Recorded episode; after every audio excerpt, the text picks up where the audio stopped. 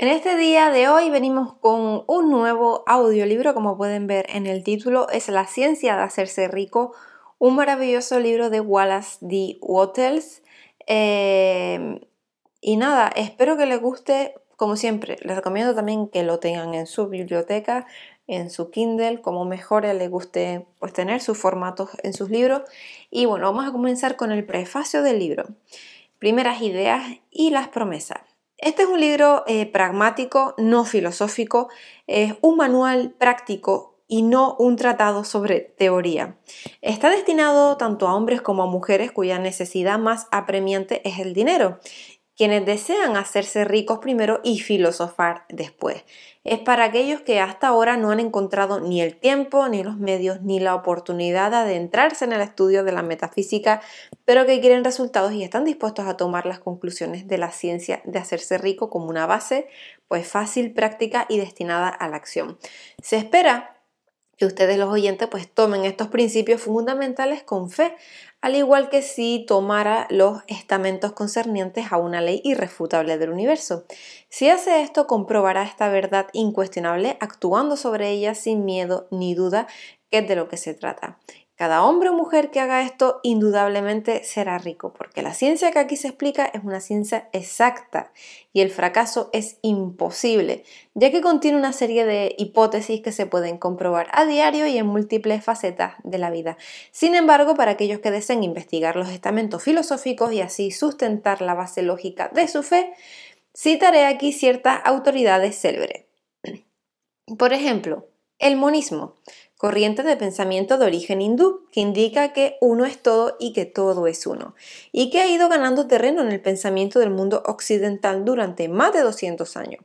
Es la base de todas las filosofías orientales y la de Descartes, Spinoza, Leibniz, eh, Schopenhauer, Hegel o Emerson. Eh, al oyente que desee comprender los fundamentos filosóficos de esta teoría se le sugiere también pues, leer a Hegel y a Emerson. Al escribir pues este libro, el autor lo primero que se planteó fue que debía sacrificar todo aquello que dificultara la sencillez del estilo para que así cualquier persona lo pudiese entender. Y bueno, y eso hizo, lo simplificó al máximo obviando los adornos y huyendo de las metáforas filosóficas. El plan de acción establecido en este maravilloso libro se deduce de las conclusiones que él ha sacado de experimentar las teorías de la ciencia de hacerse rico ha sido probado en profundidad con su base científica y funciona, eso seguro. Si deseas saber cómo él llegó a estas conclusiones y deseas también pues cosechar los frutos de sus conocimientos en la práctica real, hay que escuchar este libro y por favor haz exactamente lo que te dice que haga el autor. Vamos con el primer capítulo que es tu derecho a ser rico. El éxito en la vida es convertirse en lo que realmente quieres ser. Y a pesar de lo que se pueda decir en elogio de la pobreza, el hecho fundamental es que no es posible vivir una vida realmente completa y exitosa a menos que uno tenga una economía saneada ningún hombre puede ascender hasta la mayor altura posible en el desarrollo de su talento o de su alma, a menos que tenga mucho dinero. Y para desplegar el alma y desarrollar pues ese talento debe tener acceso a muchos recursos y no puede tenerlos si carece de dinero para comprarlo. Un hombre se desarrolla en mente, cuerpo y alma haciendo uso de las cosas. Y esta sociedad en la que vivimos está organizada de tal manera que el hombre debe tener dinero para conseguir esas cosas. Por tanto, la base de todo avance para el hombre debe ser la ciencia para hacerse rico, ya que sin dinero no tendrá aquellas cosas que le hará evolucionar y vivir mejor. El objeto de toda la vida es el desarrollo y todo lo que vive tiene un derecho inalineable a efectuar todo el progreso que sea capaz de lograr. El derecho del hombre a vivir implica su derecho a tener la libertad, sin restricciones, de usar todas las cosas que puedan ser necesarias para su pleno desarrollo físico, mental y espiritual. En otras palabras, su derecho a tener todo aquello que sea necesario para su desarrollo y por lo tanto su derecho a ser rico. En este audio eh, no voy a hablar de las riquezas en un modo figurativo, Ser realmente rico no quiere decir ni mucho menos estar satisfecho o contento con poco. Ningún hombre debe sentirse satisfecho con poco si es capaz de usar y disfrutar más cosas. El propósito de la naturaleza es el progreso y el desarrollo de la vida, y todo hombre debería poseer todo aquello que pueda contribuir al poder, la elegancia, la belleza y riqueza de la vida. Estar contentos con menos es pecaminoso. El hombre que posee todo lo que quiere de la vida es rico y cualquiera que no tenga suficiente dinero tendrá carencia y por lo tanto no tendrá todo lo que desea.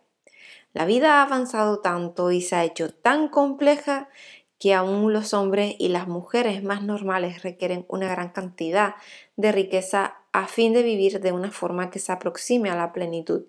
Naturalmente, cada persona desea convertirse en todo lo que es capaz de llegar a transformarse, y este deseo de alcanzar sus posibilidades innatas es inherente a la naturaleza humana.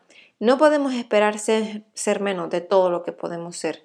El éxito en la vida es convertirse en lo que quiere ser haciendo uso de las cosas y teniendo la libertad de utilizar todos los recursos que necesites y desees, siempre y cuando seas capaz de comprarlo. Comprender la ciencia de hacerse rico es por lo tanto lo más esencial de todo este conocimiento. No hay nada malo en querer hacerse rico. El deseo de riqueza es la aspiración a una vida más rica, más plena, más abundante, y ese deseo es digno de alabar. El hombre que no desee vivir con mayor abundancia no es normal, tampoco aquel que no desee tener el dinero suficiente para comprar todo lo que quiera o necesite. Hay tres motivos por los cuales vivimos y vivimos para el cuerpo, vivimos para la mente y vivimos para el alma.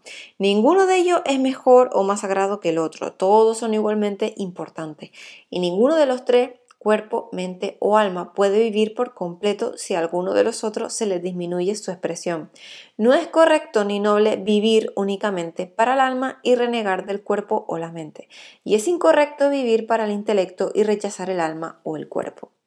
Todos estamos eh, familiarizados con las desagradables consecuencias de vivir para el cuerpo negando la mente y el alma. Y ver que la vida real significa la expresión completa de todo lo que el hombre puede ofrecer a través de su cuerpo, su mente y su alma. Y a pesar de lo que digamos, nadie puede ser feliz en plenitud o estar satisfecho a menos que su cuerpo viva cada función al máximo y que lo mismo sea verdad en su mente y en su alma. Donde quiera que haya posibilidades por hacer o una función no realizada, hay un deseo insatisfecho. El deseo es la eh, expresión de la búsqueda de posibilidades o la función de buscar rendimiento.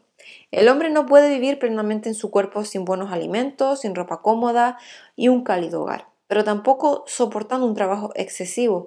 El descanso y la recreación también son necesarios para su vida física. Su mente no puede vivir plenamente sin libros ni tiempo para estudiarlos, sin oportunidades de viajar y observar el mundo que le rodea o sin compartir sus inquietudes intelectuales. Para vivir de forma plena debe tener recreaciones intelectuales y rodearse con todos los objetos de arte y la belleza que es capaz de usar y apreciar. Para vivir plenamente en espíritu, el hombre debe tener amor y el amor es una expresión que repele la pobreza. La felicidad más grande de un hombre se encuentra en otorgar beneficios a aquellos que ama. El amor encuentra su expresión más natural y espontánea en el hecho de poder ayudar a los tuyos. El hombre que no tiene nada que dar no puede ocupar su lugar como esposo o como padre, como ciudadano o como hombre. Eh, en el uso de las cosas materiales es donde un hombre llena de vida todo su cuerpo, desarrolla su mente y despliega su alma. Es por tanto de suma importancia para el hombre hacerse rico. Es perfectamente válido que desees ser rico si eres un hombre o una mujer normal, así debes hacerlo. Es conveniente que prestes tu mayor atención a la ciencia de hacerse rico, ya que es el más noble y necesario de todos los estudios. Si descuidas este estudio, te abandonarás en tu deber hacia tu propia persona, hacia Dios y hacia la humanidad, porque no puedes dar ni a Dios ni a la humanidad el mayor servicio que hacer el máximo esfuerzo por ti mismo. Pues hasta aquí el prólogo y el primer capítulo. Mañana nos vemos con mucho más. Así que espero que les haya gustado y un saludo hasta el próximo día. Hasta.